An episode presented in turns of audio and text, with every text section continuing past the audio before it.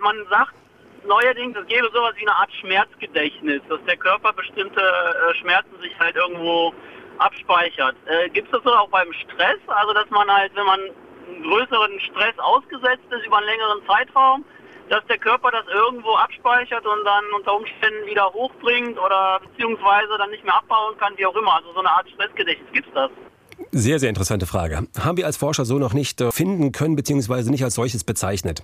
Wir wissen, dass eine Struktur im äh, Gehirn, die sogenannten Mandelkerne, ganz, ganz empfindlich darauf reagieren und das so registrieren, was wir in den letzten Wochen und Monaten an Belastung oder auch Jahren zurück äh, erlebt haben.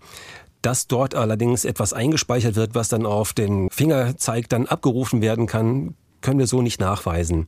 Natürlich wissen wir, dass ähm, ein, äh, solche Stresserfahrungen gerade in der Großhirnrinde abgelegt werden als Gedächtnisspuren und die nicht unbedingt halt direkt ähm, bewusst zugänglich sind.